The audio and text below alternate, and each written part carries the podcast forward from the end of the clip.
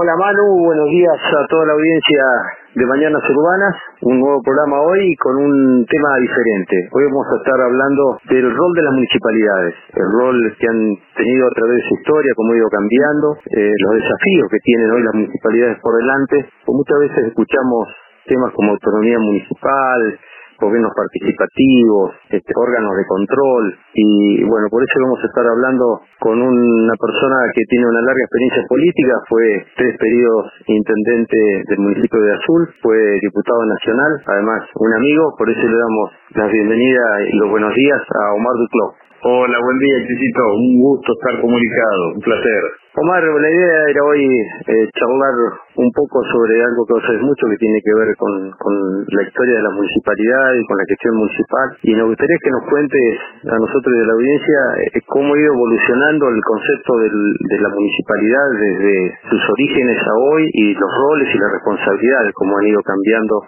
de los municipios.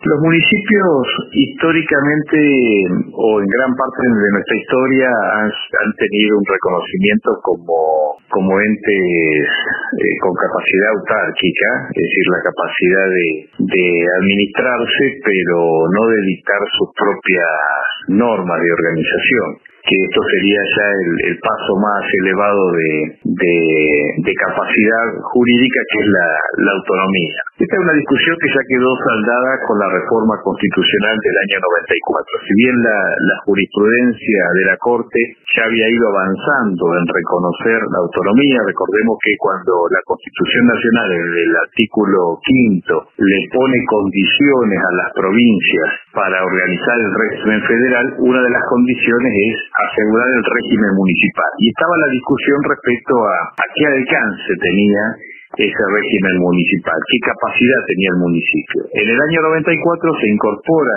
el, el artículo 123 donde ya se, se le dice a las provincias que deben garantizar la autonomía plena de los municipios autonomía institucional, esto es la, la capacidad de, de, autorregularse, de dictar sus propias normas, de dictar su propia carta orgánica, que sería la constitución local, por supuesto de manera concordante y coherente con el ordenamiento jurídico que impone la constitución de la provincia y la constitución nacional.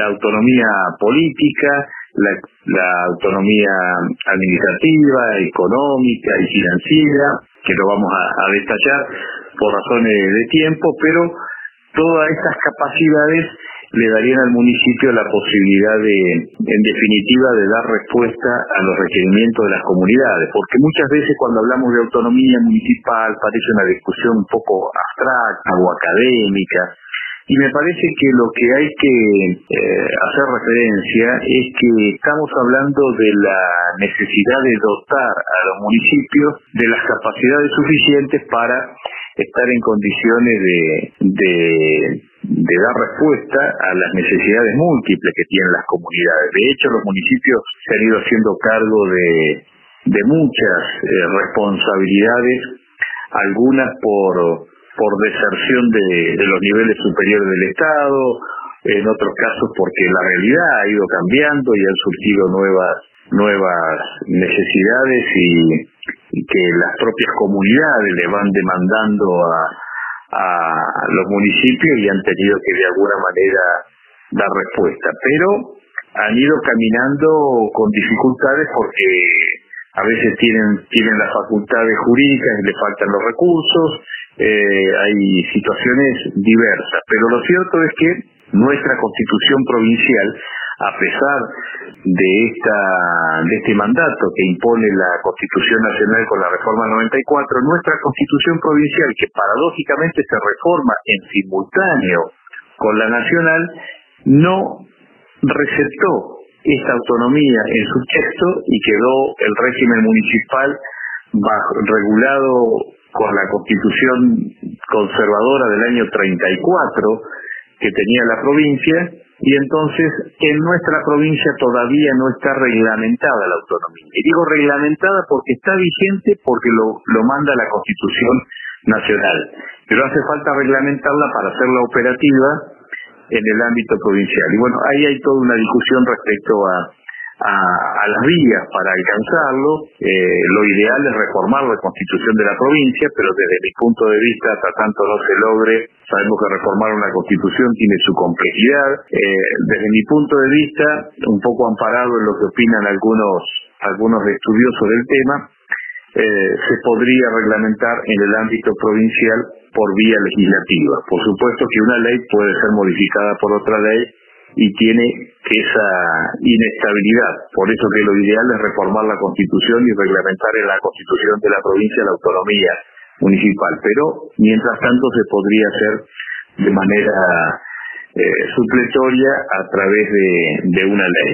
Pero insisto, lo importante es que para que esto se logre es que sepamos transmitirle a nuestras comunidades y cuando hablamos de autonomía hablamos de mayor capacidad del municipio para dar respuesta a, muchas necesidades. Por ejemplo, si un municipio hoy quiere crear suelo urbano, si quiere eh, hacer un loteo, quiere tomar una chacra y hacer un loteo porque hay que expandir la zona urbana de una ciudad. Hoy tiene que sancionar la ordenanza, parte del Consejo Deliberante que le da el nuevo destino a ese suelo y después tiene que ir a la provincia, a que la provincia, a través de la Dirección de Geodesia, le dé el visto bueno y salga un decreto de la gobernación aprobando esta rezonificación eh, de ese territorio, cuando el manejo del territorio es una facultad básica y fundamental de los municipios. Entonces, esto tendría que estar resuelto a través de la ordenanza. El Ejecutivo planifica, eleva al Consejo Deliberante un proyecto de ordenanza para readecuar el uso del suelo y el Consejo lo, lo resuelve. Eh, y bueno, y las necesidades de las comunidades tienen otro, otros tiempos. Eh, se vio mucho también en la pandemia, cuando aparecía una, una directiva de la provincia para los 135 municipios de cómo eh, abordar la, la cuestión epidemiológica y la realidad era muy distinta. Había municipios que estaban obligados a cerrar la actividad comercial o a cerrar las escuelas, a cerrar un montón de servicios y todavía no tenían ningún caso de COVID.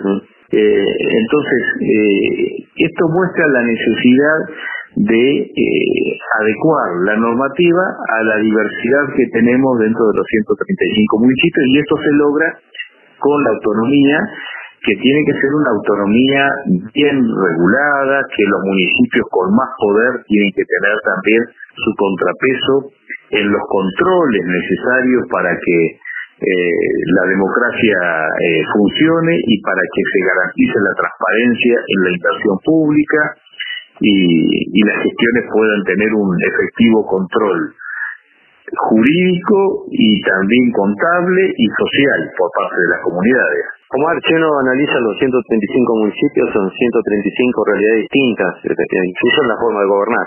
Eh, vamos a encontrar gobiernos más abiertos, gobiernos que son consejos autoritarios, vamos a encontrar el Consejo Liberante con gran debate de los temas este, de la realidad local con otro consejo liberante que parece escribanía del Ejecutivo efectivo.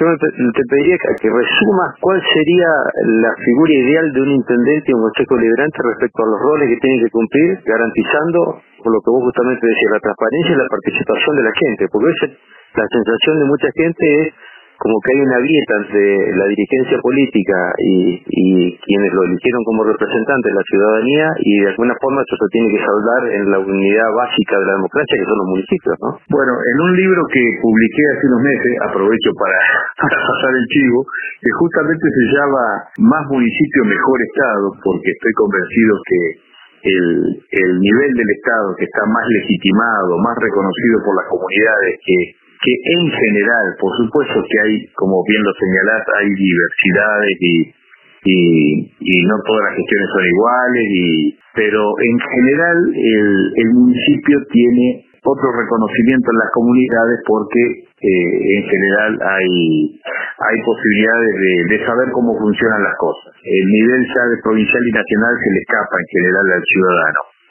Ahora, eh, todo depende de cómo funcionan las instituciones. Las instituciones tienen que ser, tienen que tener un buen diseño Yo creo que en el caso de los controles en nuestra provincia, el Tribunal de Cuentas, que es el órgano encargado de, controlar el gasto, eh, tiene muchas debilidades, eh, adolece de, facultades para revisar realmente la inversión pública en su, en su transparencia y en su calidad. Eh, me parece que en una reglamentación de la autonomía habría que poner el foco en que existan presupuestos básicos exigibles a los municipios para garantizar esa transparencia. Hoy, por ejemplo, el Tribunal de Cuentas observa la, la legalidad del gasto, es decir, que se haya cumplido el procedimiento para autorizar determinada inversión, determinado gasto. Ahora, hay cuestiones que no, no las miran, por ejemplo, eh, cuando se prepara un pliego de bases y condiciones para contratar un servicio o, una obra, no se, eh, ahí cuando se determinan las condiciones en, esa, en ese pliego, ahí se marca si realmente va a haber una competencia abierta, transparente para lograr el mejor precio y calidad de la contratación, o viene amañado para que gane determinado oferente, tal vez con sobreprecio, y de ahí aparece un hecho de corrupción. Eh, eso hoy no lo controla nadie, eh, salvo eh, a veces cuando algún concejal se pone a investigar y, en todo caso si detecta una irregularidad hace la denuncia correspondiente. Pero el Tribunal de Cuentas no lo mira. El Tribunal de Cuentas dice, bueno, el pliego de base y condiciones estaba autorizado por el Consejo Liberante, se cumplió el procedimiento, se adjudicó a la mejor oferta. Ahora, si en esa competencia, en, los oferentes, hubo dos o tres nada más porque las condiciones que imponía el pliego era para que se presentaran dos o tres oferentes solamente, que estaban arreglados entre ellos, ¿eh? que formaban parte de un pool de empresas que eh, cotizan en un municipio, cotizan en otro y se reparten, acá gana vos, acá gana el otro, y eso determinó un valor superior al precio justo, bueno, terminamos gastando más, terminamos con un sobreprecio y terminamos este, con un hecho de corrupción donde entre el funcionario y, y el empresario se repartieron la plata. Bueno, este es un ejemplo donde, donde queda clara la necesidad de diseñar instituciones que permitan ejercer un control efectivo de la inversión pública. Más allá del rol que tiene eh, el Consejo Liberante, que y que depende de la responsabilidad con que cada concejal y cada bloque cumpla su función eh, y donde se verifica una una anomalía, tiene la responsabilidad de denunciarlo ante la justicia pero creo que eh, más allá de, en definitiva, cuando se denuncia la justicia estamos en, eh, ante el hecho consumado. Lo que buscamos después es determinar responsabilidades y aplicar una sanción a quien corresponda. De tener instituciones que, que prevengan los hechos de corrupción y desalienten o hagan más difícil aquel que quiera hacer las cosas de manera indebida. Y después, respecto a tu pregunta, que es muy, muy amplia, muy interesante, eh, tiene que ver también con los criterios con que eh, una gestión municipal conduzca al municipio y entienda la gestión. Nosotros tenemos un pensamiento progresista y a mí me parece que el progresismo se expresa a través de algunos atributos muy claros que debe tener una gestión municipal. Vos mencionabas una que es la participación ciudadana. Para que esa participación sea efectiva, hay una condición fundamental que es el acceso a la información. Porque muchas veces se cree que, se le da la participación a la comunidad cuando se la convoca a un acto público eh, para que escuchen el discurso del intendente o de, de, de determinados funcionarios y saquen la foto y en realidad la participación genuina es aquella que se da cuando el funcionario convoca para analizar una problemática, en definitiva para hacerlo parte al ciudadano del diagnóstico del problema y de la solución. Entonces, eh, ¿de qué manera se va a resolver una cuestión? De escuchar al ciudadano que tenga la oportunidad de aportar. Ahora, para que el ciudadano pueda participar, tiene que tener información. Entonces, la apertura del gobierno brindando la información necesaria para que el ciudadano participe en un plano de igualdad eh, y sepa eh, cuál es la verdadera situación, no la que le cuenta el funcionario, sino que realmente estos son los números, esta es la realidad, y entonces a partir de esta realidad es que vamos a operar una transformación de llevando adelante determinada política. Y esa participación debe estar sustentada en una institucionalidad democrática, no debe depender de la voluntad del gobernante de turno convocar, sino que hay que generar espacios de participación que queden institucionalizados a través de ordenanzas, que en definitiva pasen los gobiernos y existan los, los espacios de participación. Eh, pero bueno, esto eh, a veces se da y otras veces no, depende del perfil de cada de cada gestión, por supuesto, pero insisto, la participación va de la mano del acceso a la información pública. Omar, yo te agradezco profundamente tu tiempo, estos minutos. Te agradezco además que haya este, plasmado toda tu, tu, experiencia en ese libro que has publicado, que hoy por hoy son muchos los municipios donde lo has presentado y, creo que es una, una, colaboración, un aporte importante a, a mejorar la, la calidad institucional de los municipios y una, una buena fuente hoy documental para ir a aprender un poco más. este Y bueno, te, te, agradezco tu tiempo y te dejo unos minutos para, para lo que quieras contarle a la gente respecto a lo que nos hace falta para hacer mejor en los municipios. ¿no? Yo te agradezco a vos, Chichito, por esta oportunidad. Soy un poco larguero, me apasiono con estos temas, pero bueno, a disposición para que charlemos en algún otro momento. Yo creo que tenemos que avanzar rápidamente en la provincia de Buenos Aires en, consagrar la autonomía municipal y también eh, organizar regiones eh, de descentralización del Estado municipal. Yo creo que hoy el Estado, el Estado provincial, perdón, eh, tiene serias falencias, no, no funciona en muchos aspectos. desde hace décadas es un Estado autosatisfactivo que consume la, la inversión pública y le brinda poco a la sociedad.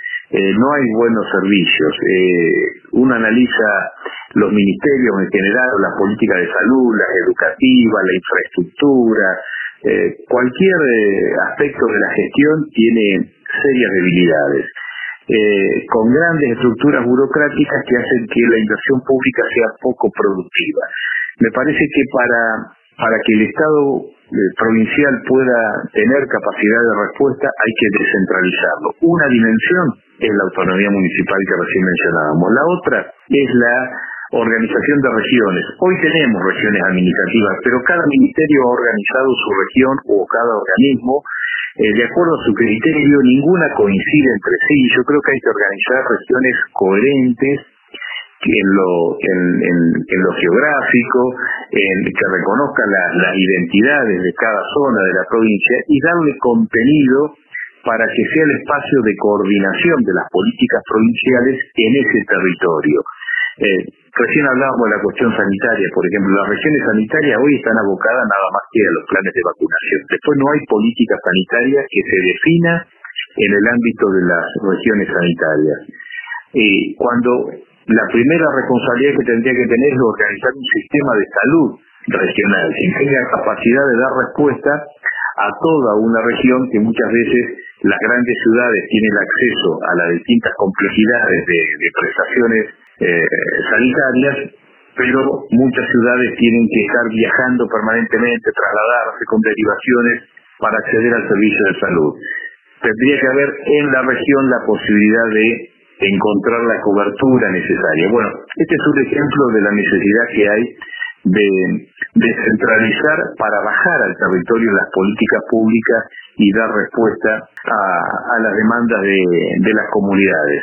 Así que la consigna es descentralizar. La provincia para recuperar para recuperar viabilidad tiene que descentralizarse fuertemente y necesitamos gobernadores bonaerenses que conozcan la provincia y que estén pensando en, dotar al Estado de las capacidades suficientes de lograr resultados, que su gestión se legitime por los resultados que alcanza y no estén pensando en, el trampolín hacia la presidencia como ha pasado con tantos gobernadores que han tomado el, la provincia de Buenos Aires como un tramo más en su carrera política y, y no en la, con la vocación de transformar la provincia y que tantas necesidades acumuladas tiene. Omar, muchísimas gracias. Un abrazo grande. Gracias a vos, Chichito. Un gran abrazo. Hasta pronto. Chao, chao.